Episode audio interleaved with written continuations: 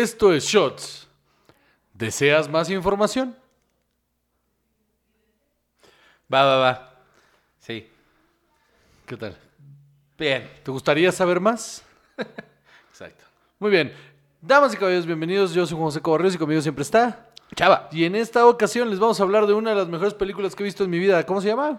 Starship Troopers. Por cierto, no es broma. De verdad sí es de las mejores películas que he visto. en Sí, mi sí, vida. sí, sí. Eh, ¿Cómo se llamaba aquí?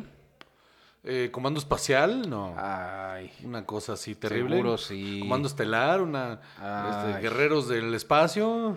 No sé. Un, Starship Troopers, una batalla en el espacio, una mamá así, seguro. Dios mío. Eh, este, pero qué espanto. Ahorita te digo. eh. ah, ya, ya, ya. Invasión. Ay, qué horror de nombre. Oh, mira, podría haber sido muchísimo peor. Pero está feo, ¿no? Ajá, porque no le hace ninguna. Ni- ni- o sea, ninguna justicia, pero ve, porque. el, el título canadiense en francés Ajá. es Los patrulleros del espacio. Ok, está peor. O sea, ahí sí, ajá. En. eh, quién sabe, en finlandés algo parece que como soldado universal. Este. Chale, mano.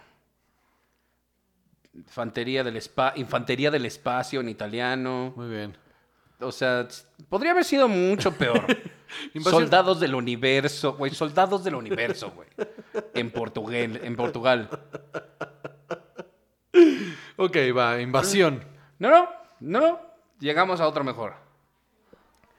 En España se llamaba Starship Troopers las Brigadas del Espacio. Claro que sí, las brigadas del espacio. Asquerosos. Este, Saludo.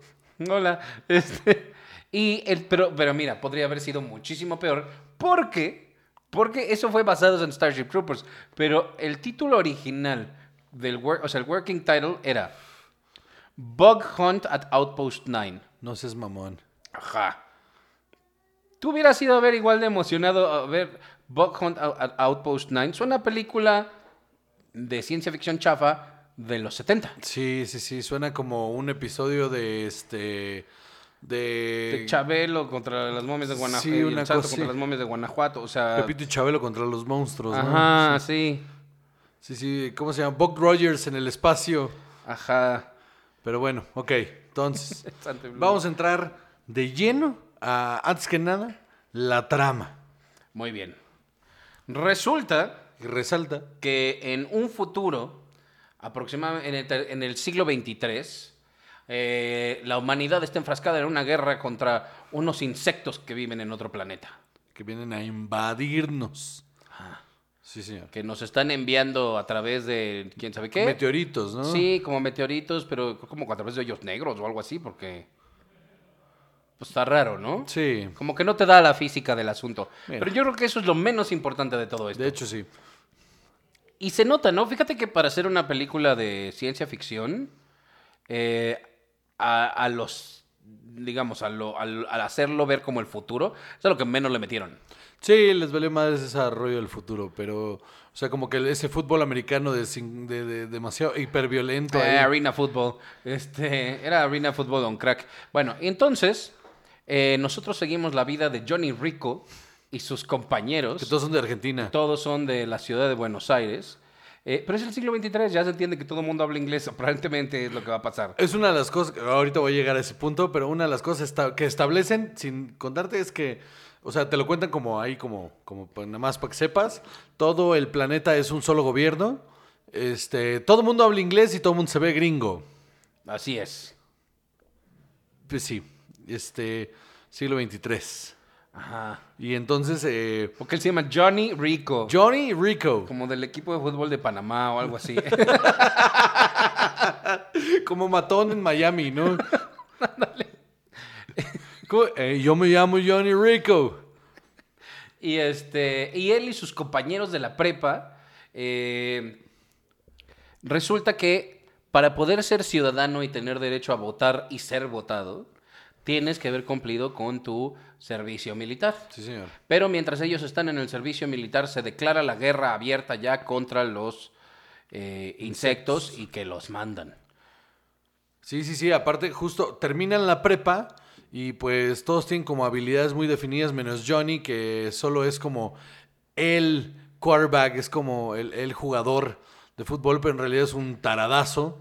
Este, y, y el otro es psíquico. O sea, su mejor amigo psíquico, que es Neil Patrick Harris. Que, que- ¿Cómo se llama el personaje de Neil Patrick Eh, Harris? Carl. Ca- ah, bueno. Se llama Carl Jenkins. Porque él es muy, muy blanco. Él sí y él sí tiene poderes. Demasiado blanco para tener una... Carl Mendoza. Así, Carl Mendoza. No, no. ¿Sabes quién sí? Denise Richards, como es un poco más morena, Exótica, ¿no? se llama Carmen Ibanez. Neta, sí. Pero, por ejemplo, Jake Busey, que también Eh. es muy, muy blanco, Ace Levy. por ejemplo. Pero él lo conocen ya en el ejército. No sabemos si él sí es de Montana. Ah, sí, cierto, sí, él lo conocen en el Eh, ejército. él no fue a la prepa en Buenos Aires. Sí, sí, en Buenos Aires también la pelirroja iba en la prepa, ¿no? Eh, ¿Sí? Sí, porque ella estaba enamoradísima de Johnny, claro. eh, pero ella se llama Dizzy Flores. ¿Eh? ¿Qué tal? Es pelirroja, pero medio morenona, ¿no? Pues no, o sea, no. lo más morena que Hollywood aceptaba en esa Ajá. época, pues, como Denise Richards. Y tienen a su maestro, eh, que es Michael Ironside, que se llama eh, John Ratchak, que no tiene un brazo porque lo perdió en la guerra y él es un soldado. Y él es quien les da así como, no sé, formación cívica y ética, ¿cómo se llama eso? Sí, sí que más bien es como propaganda para el ejército. Así es.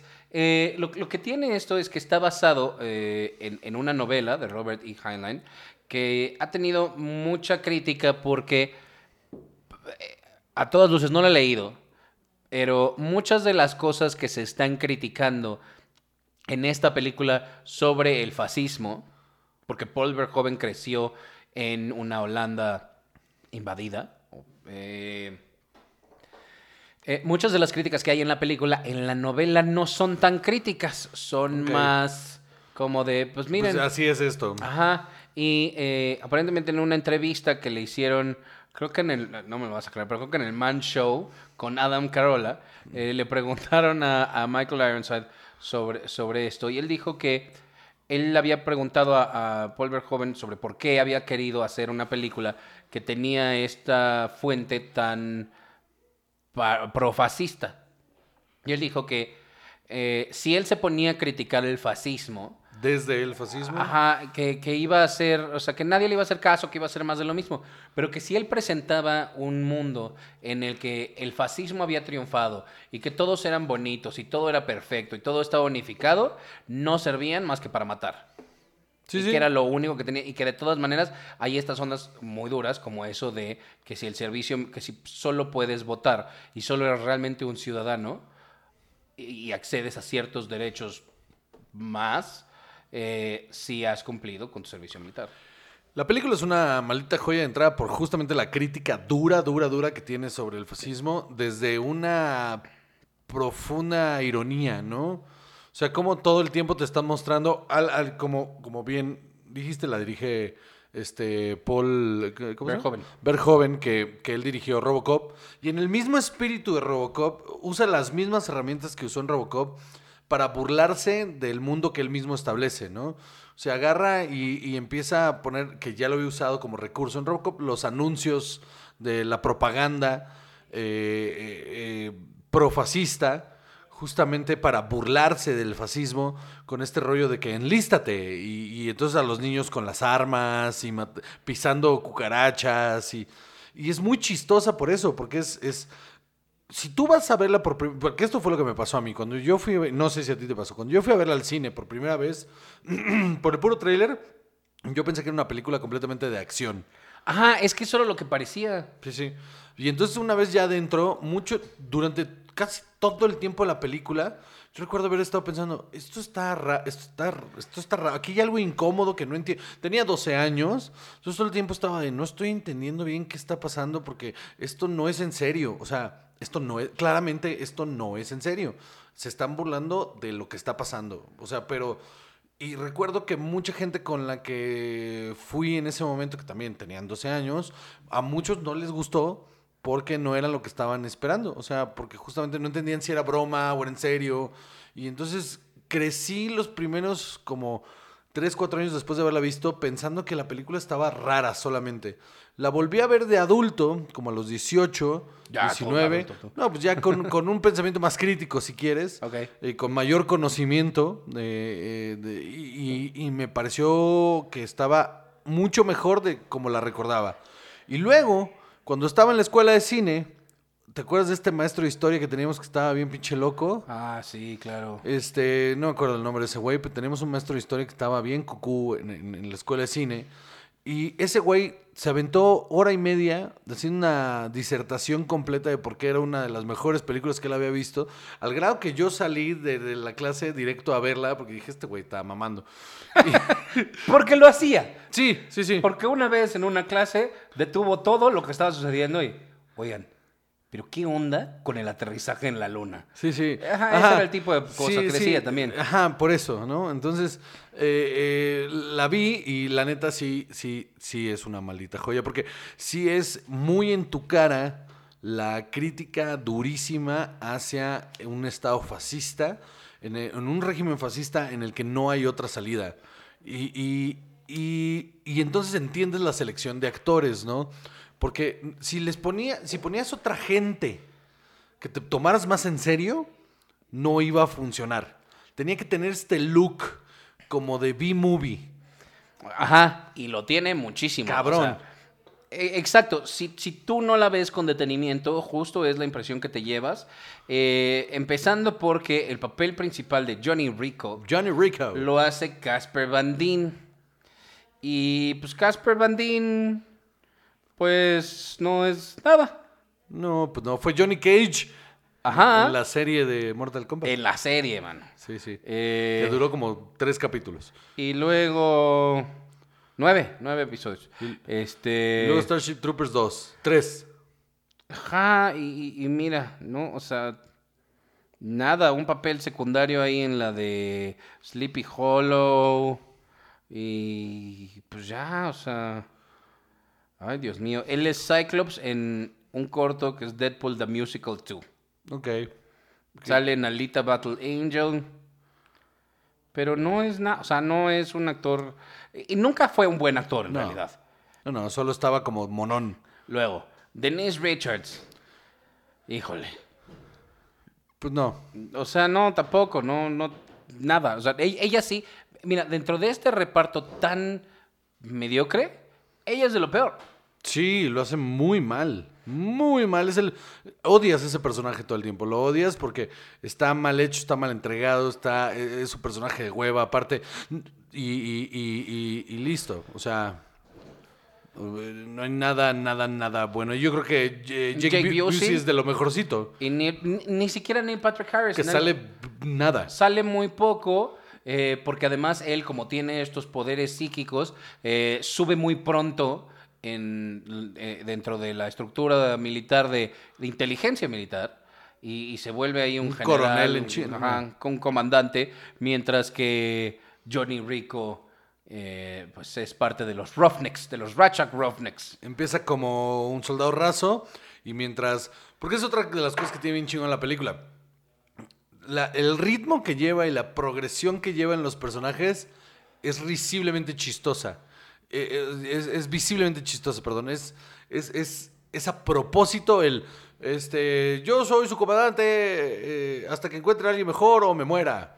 Ah, O no, sea, no, de, así de I need a platoon leader and you're it until you die or I find someone better. Exacto. Ajá, sí, y, y, y aparte lo siguen. O sea, es como eh, 20 segundos en la película, se muere otro cabrón. Bueno, entonces, ¿quién sigue? "Mm, pues tú. Y así. Y entonces, ¿qué vamos a hacer? Ya se murió el comandante. "Mm, pues, pues tú. Y así, asciende. Entonces, en el, en, en el clímax de la película, de repente se encuentran todos y resulta que ella también llega a ser la piloto del, del- de la nave más importante porque todo el mundo se fue muriendo. Y- y- porque así sucede. Ajá. Entonces, cuando se encuentran los tres, es como, bueno, pues yo soy el, el lieutenant de Rico. Y bueno, pues este, yo soy la capitana, no sé, este, whatever. Y el, y el comandante no sé qué. De repente se voltean a ver como de, we did it, guys. Todo, High five brincar. "Yay, Freeze frame todos ¡Lo ahí. logramos! y es como, es muy ridículo el ascenso, pero otra vez sigue siendo parte de la crítica. Otra cosa que esta película tiene que está, o sea, que, el- que la saca de este tono es la cantidad de sangre y la- las escenas todas gore que hay. Muy Eh, al espíritu de Robocop. Ajá, ajá. Eh, eh, eh, la misma se que tiene para todos. Hay una teoría por ahí, fan theory, de que eh, eh, funcionan en el mismo universo Robocop y Starship Troopers, solo que separadas por 200, 300 años ahí de, de, de- de temporalidad, pero que porque cómo están montados los, los comerciales, están en la misma estructura y los, y los Y- y noticieros... los, los trajes, los cascos, sí te Todo- recuerdan un poco a la estética de. todo, funciona, todo funciona con la misma estructura. El guionista también es el mismo. Ujú, y se nota. Estaba viendo aquí la filmografía del guionista y no tiene nada que no diga eh, Robocop y Starship Troopers. Y no... ¿para Todas qué? las secuelas. Y una que se llama Anacondas, The Hunt for the Blood Orchid. Que Ah, nomás es como la cuarta de Anaconda. chale, mano. Es la tercera, la tercera. ¿Por qué es eso? No sé. Pero es la tercera. este, todo lo demás dice esto. Así, Robocop o Starship Troopers en sus 27 mil versiones. mira, por ejemplo, a mí, a mí me parece, muchos años después, me parece que eh, Snakes on a Plane es, tiene la misma fórmula que, que Starship Troopers. Que es esta película que eh, no, no te tienes que tomar en serio. O sea, que en realidad está hecha como, un- como, eh, como, como parodia de sí misma y que es absurda y que se ve mm, hasta medio raunchy en ciertas partes porque funciona como una crítica a ese tipo de, de- de- de cine, pues. Entonces, según yo, Snakes on a Plane, por eso le tengo tanto precio, porque yo veo mucho paralelismo entre Snakes on a Plane y Starship Troopers. Son, me parece que en, en- en su manera, ritmo y en su forma de ser entregadas son, son muy, muy parecidas. Pues sí, y. O sea, de los efectos de los insectos no son malos en realidad. No, no, no, no. No, no, de hecho hay varios que se ven hasta de día. Sí, sí, sí. Y, y muchos también son eh, efectos visuales. O sea, hay muchos ¿no? que Sí. se ven súper bien. Sí, sí, sí. Y, y- y me, me gusta cómo avanza la película. O sea, te digo, el, el ritmo de la película es, es en chinga. O sea, esto es, esto es así y así va a suceder y nosotros somos y, y, y- y entonces te establece extremadamente bien el universo en el que funciona para que no tengas que estarte gastando el tiempo con, con exposition y todo sea acción y violencia todo el tiempo. Y, y- incluso podría decirte que la violencia de esta película está justificada por el tema. O sea, el tema de la película es lo que hace que perdones que la película sea extremadamente violenta. Porque además Paul Verhoeven, o sea, con, con todo y que tiene estas películas de acción, o sea, la- les trata de meter mm, capas, ¿no? Entonces está e- esta crítica, eh, están, hay, una escena al principio que está tomada, toma por toma, de eh, El triunfo del espíritu de Leni Riefenstahl. ¿Ok? Y bueno, después, eh, con el éxito moderado que tuvo, porque no le fue mal, No le fue mal, pero tampoco le fue bien. O sea, se volvió un- un- una película de culto eh, como 10 años después. Con 105 millones de dólares de presupuesto, ganó 120 en la taquilla. Que ya los debe haber super triplicado porque sí, o sea, ya todo el mundo la ha visto. Y si no, véanla.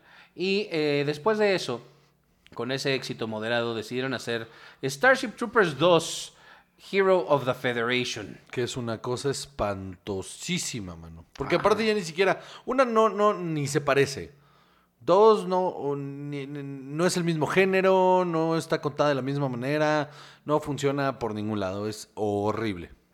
Ajá. Y después. ¿Tenemos un poquito de la trama de esa? ¿Sabemos un poquito de la este, trama? Ahorita te digo, en este momento, dame un momento.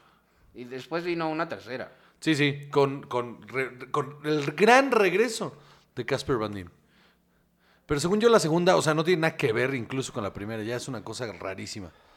Híjole, sí se ve toda chafa. Eh, el guionista es aparentemente el mismo, eh, para que vean la importancia del director ahí. Eh, no, na- nadie, o sea, No, no regresa nadie. no regresa, pero nadie. O sea, el guionista fue el único que tuvo el hambre. Ah, de hambre. decir, bueno, pues otra vez. Pues es que de, de lo que de, de eso vive. O sea, de esas, pues. Eh, en un, eh, un grupo de troopers, un grupo de estos soldados, toma refugio en un eh, fuerte abandonado después de pelear contra los eh, insectos extraterrestres sin darse cuenta de que más peligro les espera. Eso es lo que dice esta mamada. Este, Pues sí, todo pasa en el mismo lugar, en el mismo setting. La película debe haber costado como 15 millones de dólares. Una cosa de 7 ridícula. millones de dólares. Sí, sí. Imagínate pasar de 100 millones de dólares a 7. Y la película pasa toda en un solo setting. O sea, espantosa, espantosa. Y, O sea, pues ya, o sea, no, no tiene nada aquí de interesante la trama. O sea, están atrapados y matazón. Y luego, la tercera, ahorita te digo que viene con la tercera. Ay, Dios mío, es que debe estar igual de mala. Sí, terrible. Terrible, espantosa. Dios. Espantosísima, mano. O sea, yo creo que dijeron, bueno, tal vez con el regreso de Casper Van Dien esto se ponga mejor. Y no, no, porque ese güey no tuvo nada que ver. No, no, no, no. Ah, Bueno, Johnny Rico vuelve a ser llamado a la acción para de- derrotar a los insectos. Es lo que dice IMDb. No sale nadie importante, incluido a Casper Dien. Continúa la guerra contra los insectos. Una nave de la Federación eh, choca en un planeta distante, eh, dejando al querido líder Sky Marshal Anok y a, o- y a otros, eh, in- incluyendo a la pilota Lola, a la piloto Lola Beck y eh, que, que es no sé qué cosa quiere decir ahí y este el, el coronel y después general Rico spoilers este debe irlos a buscar o sea es un- ya Y luego de ahí sigue una animada, ¿no? Ajá, hay animación, hay juegos, o sea, eh, hubo esas dos y luego dos películas animadas, Star Troop- eh, Starship Troopers Invasion en el 2012, eh, hecha, es, es japonesa-americana, y Starship Troopers El Traidor de Marte. Que es en en 3D, el ¿no? 2017, así es, también japonesa. Qué horror. Pues ya. Qué horror, mano. Bueno, pero eh, vean la primera. O sea, de verdad vean la primera. Olvídense que yo, mira, yo hago como que no hay más. Y esa primera, justo como Robocop. Este, vean la primera. La primera vale muchísimo la pena. Es de verdad es un es una película bastante, bastante, bastante buena, bastante bien hecha. eh, que eh, pocas películas se atreven a hacer lo que hizo este cabrón. Y de verdad, no dejen de verla. ¿Algo más que decir de ella? Nada más. Muy bien, damas y caballeros, mi nombre es José Cobarrios y conmigo siempre está. Chava. Y esto fue Shots.